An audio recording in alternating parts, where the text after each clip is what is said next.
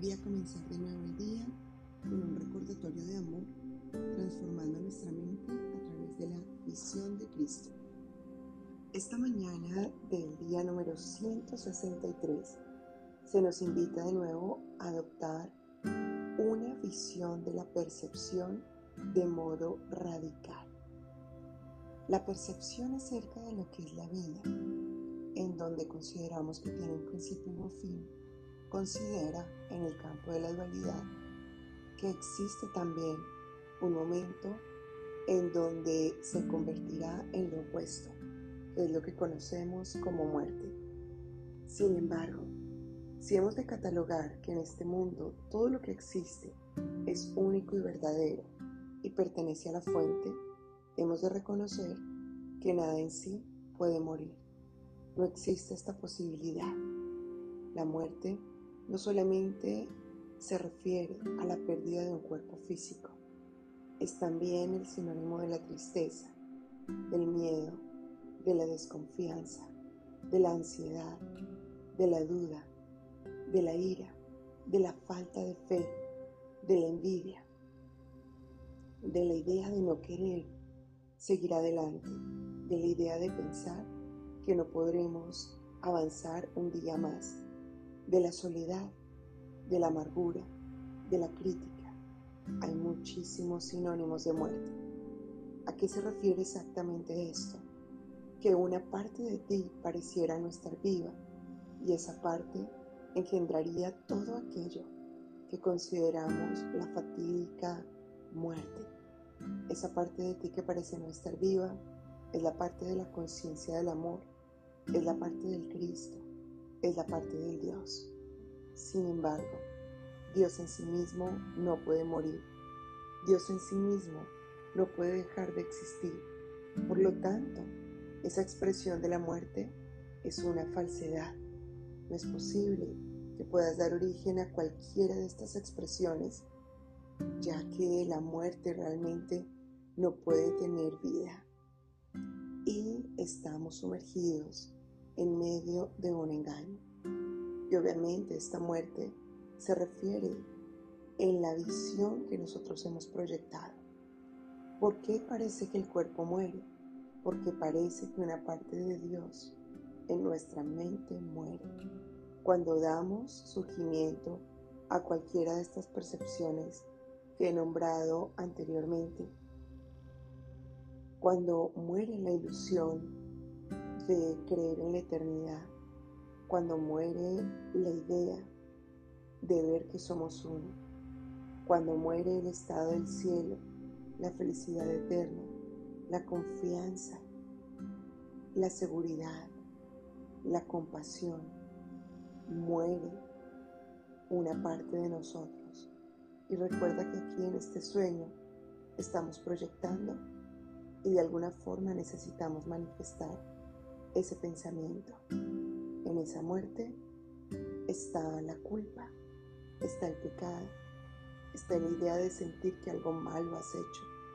Por lo tanto, necesitas clamar a esa expresión a través de tu mente.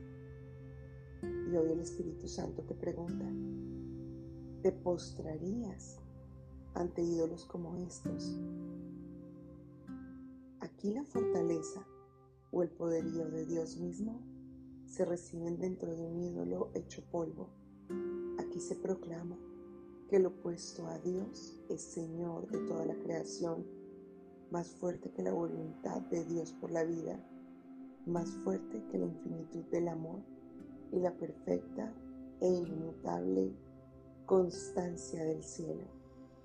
Aquí la voluntad del Padre y del Hijo es finalmente derrotada y arrebatada bajo la lápida que la muerte ha colocado sobre el cuerpo del Santo Hijo de Dios.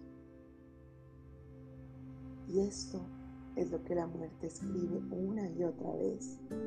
Aquí yace un testigo de que Dios ha muerto. Es imposible venerar a la muerte en cualquiera de sus formas. Y hoy el Espíritu Santo te hace un llamado a la cordura diciéndote lo que contradice totalmente un pensamiento no puede ser verdad. a menos que se haya demostrado la falsedad del opuesto. Y por eso te invita a que corrijas este pensamiento con esta oración. Padre nuestro, bendice hoy nuestros ojos. Somos tus emisarios y deseamos contemplar el glorioso reflejo de tu amor, que refulge en todas las cosas. Vivimos y nos movemos únicamente en ti. No estamos separados de tu vida eterna. La muerte no existe, pues la muerte no es tu voluntad. Y moramos allí donde tú nos ubicaste en la vida que compartimos contigo y con todo ser vivo para ser como tú y parte de ti para siempre. Aceptamos tus pensamientos como nuestros y nuestra voluntad es eternamente una con la tuya.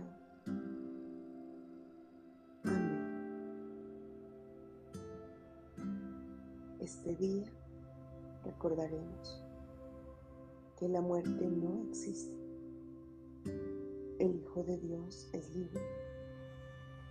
Ahora que conocemos la causa de la muerte, conocemos también su falso efecto. Es solo una vana ilusión.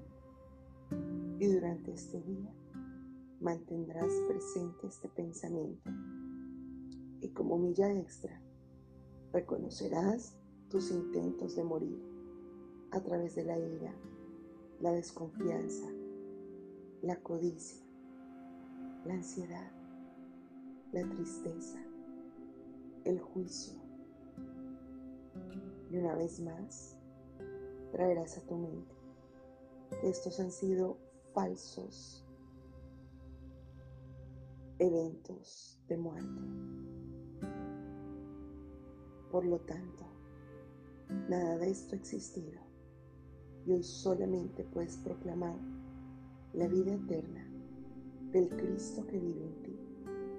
Así que lo mantendrás presente. La muerte no existe.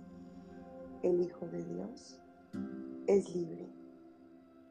Y como siempre recuerda que ya estás listo, ya estás lista para recibir, compartir y multiplicar bendiciones infinitas.